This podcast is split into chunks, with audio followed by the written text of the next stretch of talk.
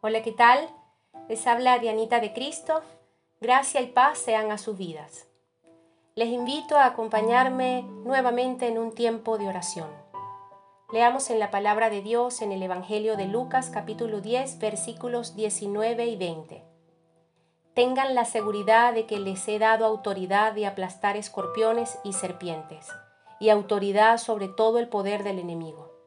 Nada les hará daño pero no se alegren tanto de dominar a los espíritus, sino de que sus nombres están escritos en el cielo. A ver, explico un poco el contexto de esta porción bíblica que hoy les comparto. Y es que llegaban a Jesús sus seguidores muy gozosos de que conforme a su palabra lograron haber tenido éxito al reprender y vencer al enemigo y salir airosos. Sin embargo, Jesús les dice que ciertamente creyendo en Él, gozaron de su autoridad y el poder de su nombre para vencer al maligno. Pero esto no debía ser la principal motivación de su alegría, porque tal vez en otras oportunidades y en muchas otras batallas no les sería tan sencillo, y habría que saber manejar también algunas derrotas.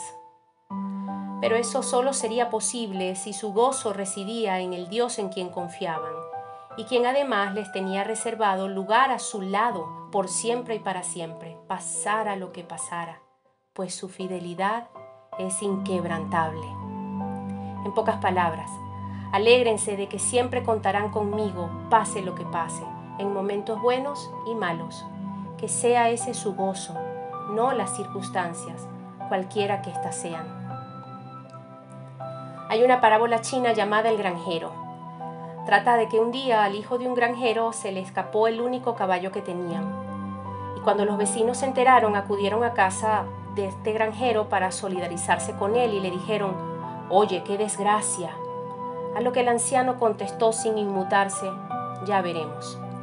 Al día siguiente el caballo volvió al establo y trajo consigo siete caballos salvajes que le siguieron desde la montaña. Todos los vecinos lo visitaron y le dijeron, Oye, qué maravilla. A lo que el anciano respondió, ya veremos. Al día siguiente, el hijo del anciano se cayó y se rompió una pierna mientras intentaba domar a uno de estos caballos salvajes. Y los vecinos fueron a ver al anciano y de nuevo le dijeron, qué desgracia, qué terrible. Y el granjero anciano les dijo, ya veremos.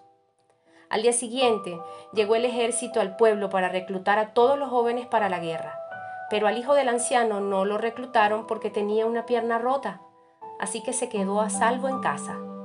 Y todos los vecinos volvieron a ver al anciano y le dijeron, oye, qué bien, qué bendición la tuya. A mi hijo lo han reclutado y al tuyo no. Y el anciano les contestó de nuevo, ya veremos.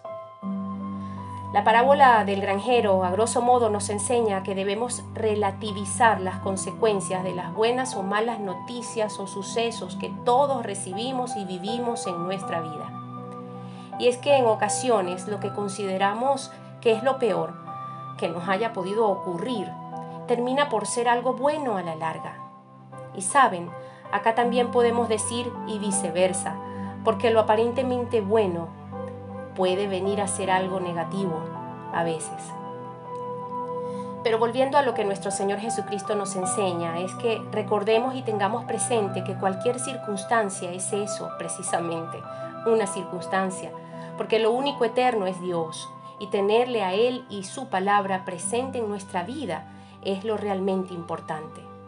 Pues finalmente todo acontece para bien a quienes le amamos y hemos sido llamados y escogidos por Él para sus propósitos.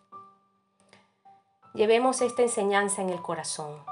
No dejemos que nuestro gozo dependa de ninguna cosa terrenal o temporal, sino que dependa de lo que permanece en el cielo. Por cierto, ¿ya tu nombre está escrito en el libro de Dios? Oremos. Bendito Dios y Padre Celestial, hoy y siempre tomamos la decisión de creer en tu Hijo amado Jesucristo y confiar y obedecer tu palabra. Oh Padre, que por tu gracia y méritos de Jesús, nuestros nombres sean escritos en el libro del cielo.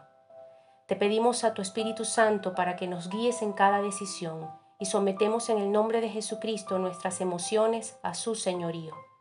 Pedimos perdón por nuestra soberbia y falso orgullo cuando obtenemos victorias, pues todo cuanto hemos podido lograr solo se debe a tu obra y voluntad preciosa.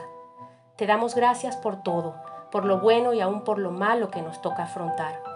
Ayúdanos a esperar siempre en ti, cuando sintamos que algo sencillamente no encaja con lo que anhelamos vivir.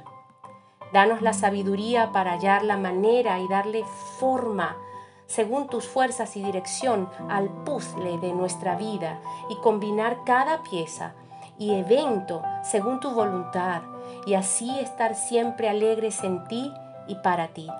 Que el gozo del Señor Jesucristo sea cumplido en todos nosotros hoy y siempre. En su nombre oramos, dando gracias. Amén y amén.